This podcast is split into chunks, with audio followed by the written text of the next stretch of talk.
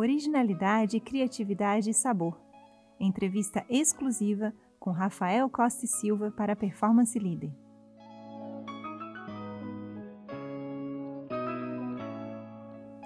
Uma gastronomia leve, genuína e criativa, servida com simplicidade e deferência em um espaço que convida ao relax, à convivialidade da boa mesa e ao prazer dos sentidos. Conduzido pelo chefe Rafa Costa e Silva, um verdadeiro mestre do sabor, o premiado e estrelado restaurante Lazai está, desde a sua abertura, entre os melhores restaurantes da América Latina e, em alguns rankings, aparece como um dos melhores do mundo. Conhecido por cultuar a qualidade da matéria-prima e preparar uma alta gastronomia baseada em ingredientes locais os mais frescos possíveis, o chefe cria pratos carregados de sabor, simplicidade e originalidade.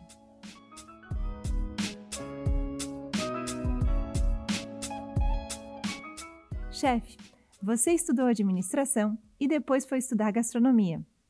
O quanto você é chefe, o quanto é gestor e o quanto é artista? É, eu, eu, sou formado em administração pelo IBMEC aqui do Rio de Janeiro. É... Me ajudou muito no começo. No começo me ajudou muito, principalmente quando eu tenho sócios. Então, para quando a gente quando eu fiz o business plan, quando a gente começou a fazer todo o conceito de restaurante, toda a parte financeira, eu não tenho uma gerente financeira, por exemplo. Eu faço. É, eu tenho uma pessoa que me ajuda a fazer. A gente tem um sistema de, de controle de custos e tudo isso, mas é, eu fiz toda a parte financeira assim também. Então a gente. É, é, é uma coisa muito centralizada. É um restaurante pequeno, né? Relativamente pequeno também. Então muito centralizada é, em mim. É, é essa pessoa que ajuda a gente aqui mas é, é, no dia a dia me ajuda muito gestão de pessoas também, enfim, controle de custos de, de comida em geral. É, mas já faz bastante tempo que eu me formei. Hoje em dia eu acho que eu sou muito mais, estou muito mais integrado à cozinha do que à administração. É, quanto tem de artista e quanto tem de cozinha é muito suor, é muito suor, muitas horas, muitas horas muito trabalho, é, muito senso de urgência. Acho que cozinha é uma coisa, uma das coisas que, que mais eu sinto falta nas pessoas quando elas entram na cozinha e que é muito diferencial para outras pessoas, é quando ela tem um senso de urgência. Porque às vezes não tem como, você tem que resolver problemas na hora, no momento, com o que você tem. Não dá para você falar, não, peraí, vou sair para comprar alguma coisa e já volto com uma solução. Não é assim. A solução é ali na hora. Não dá para você fazer uma reunião para resolver o problema. Você tem que resolver na hora. Então, o senso de urgência é muito importante, assim. De uma certa forma, é uma arte também, vamos dizer assim. De uma certa forma. Mas acho que tem muito menos de arte do que as pessoas acham que tem. A gente tem muito mais suor e transpiração do que as pessoas pensam que tem. Qual é a sua visão do produto ideal? Minha visão de ingrediente ideal, o mais fresco possível, e o mais próximo, produzido o mais próximo possível de você. Não importa o que seja. Seja uma salsinha ou um caviar. Então, exemplo, eu adoro caviar, adoro trufa, adoro foie gras, todos esses ingredientes que hoje em dia as pessoas veem como nobres, eu adoro eles. Eu só eu não uso eles aqui. Por quê? Porque eles estão muito longe é, do que a gente consegue servir aqui. Então,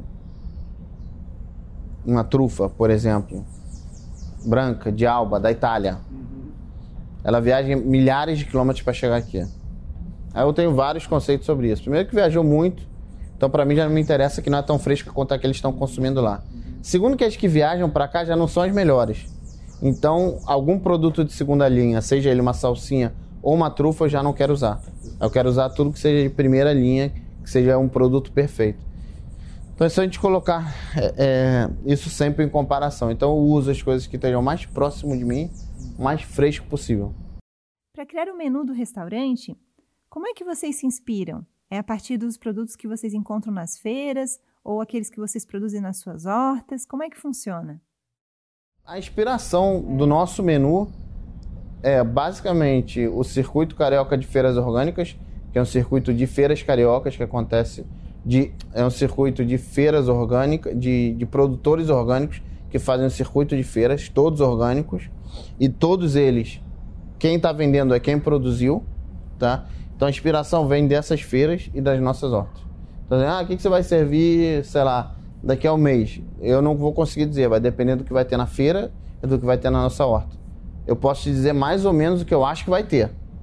Ah, na minha horta lá, por exemplo, agora, a gente daqui a um mês provavelmente a gente vai ter um monte de beterraba amarela, um monte de rabanete melancia, um monte desse pepininho melão, um monte de cenoura colorida, provavelmente. E na feira a gente vai arrumar mais um monte de coisa também que, que a gente vai fazer meio que uma junção assim, entre esses monte de produtos e fazer o um menu. Então, é, é, muito simples, assim, não tem. Ah, dá, dá, como é que você testa os pratos? Eu testo, eu pego cinco produtos que eu sei que são bons e misturo eles. Não tem muito, não tem muito mistério quanto a isso, não. Eu só faço questão que eles estejam no ponto mais fresco deles possível. É, é, é mais ou menos assim, assim. E que a gente conheça quem produziu eles. Você falou um pouco de senso de urgência. Nessa toada, o que mais busca quando seleciona colaboradores, pessoas para o seu time de cozinha e salão? No salão, a minha mulher, a Malena, que toma conta do salão.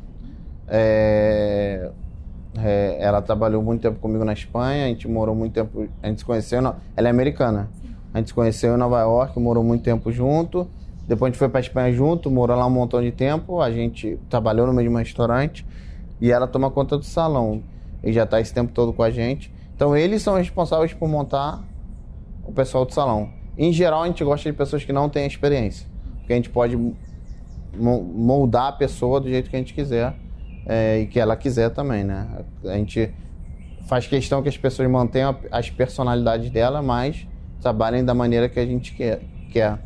É, e na cozinha a gente segue a mesma linha, assim, em geral contrata pessoas que têm muito pouca experiência. Porque a gente faz uma cozinha muito muito específica, uma cozinha muito fresca, muito, de uma vez quando até muito simples. É, eu acho que a gente ganha muito pela simplicidade, pelo frescor, então é, sempre quando a gente faz uma entrevista de, de emprego para uma pessoa na cozinha ou de estágio que seja, a primeira frase que eu geralmente falo para eles é assim: ó, a gente não vai fazer fumaça, a gente não vai fazer espuma, você não vai usar nitrógeno líquido. É... Não porque eu não gosto, eu acho muito legal isso mas não é o que a gente faz. Porque as pessoas vêm com uma expectativa de, ah, não, vai chegar lá, ele vai fazer uma coisa cair do céu, explodir e sair um bombom. A gente não vai fazer isso, a gente não faz isso. A gente, o que você vai poder aprender daqui é a ver se um produto está fresco ou não, a pegar um brócolis recém-colhido, a ter um peixe praticamente vivo na mão. Então é isso que a gente, que a gente pode ensinar para eles ou dar para eles. É, então é isso, assim, eu sempre faço assim, mas não Quanto menos experiência tiver, em geral, melhor. Em geral, melhor. E sobre os critérios para contratar alguém para o salão, aqueles colaboradores de atendimento direto ao cliente? Aqui no Rio de Janeiro a gente tem um problema sério de serviço, né? O serviço aqui no Rio de Janeiro é uma coisa muito complicada. É, o é, que, que a gente quer do salão? A sempre, eu sempre é, digo que a gente quer uma coisa que seja eficiente, eficaz.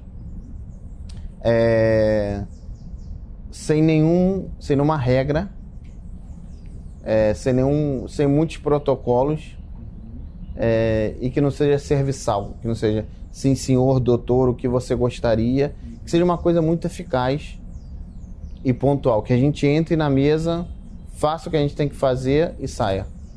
É, e sem muito frufru, nem muito assim, a gente não tem ninguém no salão que use terno e gravata, a gente não tem ninguém que que tem aqui vindical social, não tem. Aqui a gente usa uma, eles usam uma camisa dobrada até, até, o, até o cotovelo, um aventalzinho que eles escolheram. É, e é mais ou menos isso. Assim, eu, a gente queria passar muito uma experiência Rio de Janeiro, assim, só que com eficiência. Porque aqui o Rio de Janeiro, como eu falei, tem um problema muito sério de serviço. Assim, a gente queria muito uma coisa que fosse super casual, super casual, super informal, mas muito eficiente. É quase uma visão de não fazer presença na mesa? É muito aquela visão de saber ler o cliente. Cada cliente quer uma coisa. Tem cliente que vem aqui e, e quer muito amor. Uhum. Precisa de amor. Tem cliente que não quer, que não quer, então a gente sempre fala para os garçons assim, ó, você vai na mesa, você tem que sentir a mesa. Se ele, tem gente que quer saber cada vírgula que vai no prato. Que broto é, como é que é feito o molho, que peixe, de onde vem o peixe, como é que foi pescado. Tem gente que quer saber isso. Tem gente que não quer, tem gente que só quer que você entre e fale é, peixe com brócolis e cenoura e vai embora da mesa. Então, assim, é a coisa mais importante do salão, sem dúvida nenhuma, é você saber ler o cliente e saber o que, que eles querem. O que, que você consegue dar para eles, assim. Então, a gente, até a gente sentir o cliente, é entrar na mesa, fazer o que tem que fazer e sair. Da sua experiência de ter morado na Espanha, em Nova York, o que você trouxe de acho diferente Em Nova York eu aprendi cozinha? muito. Acho que em Nova York eu aprendi muito de. Muito do senso de urgência, muito de fazer as coisas correndo. Em Nova York eu nunca tinha entrado. Eu trabalhei em restaurantes massivos, que éramos seis, sete cozinheiros que faziam comida para 350 pessoas. É, então eu nunca tinha entrado numa câmara fria, por exemplo, e visto, ah, a cenoura tá boa, a cenoura tá ruim. Nunca tinha conhecido um fornecedor de absolutamente nada.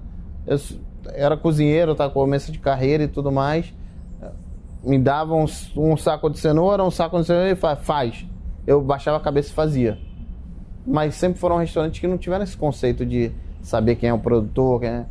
E aí quando eu fui pro País Basco, pro Mugaritz, que foi um restaurante que eu trabalhei muito tempo, acho que foi totalmente o revés disso, assim, eu nós éramos 40 cozinheiros para 45 clientes.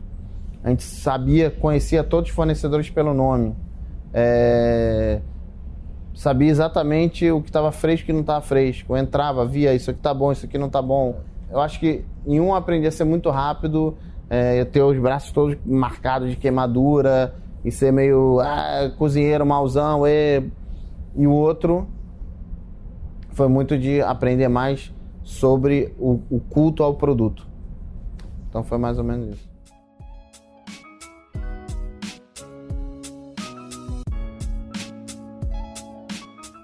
Você acabou de ouvir um trecho da entrevista exclusiva de Rafael Costa e Silva para a 26ª edição da Performance Leader. A versão completa da entrevista, nos formatos de texto, áudio e vídeo, está disponível no aplicativo da Performance Leader.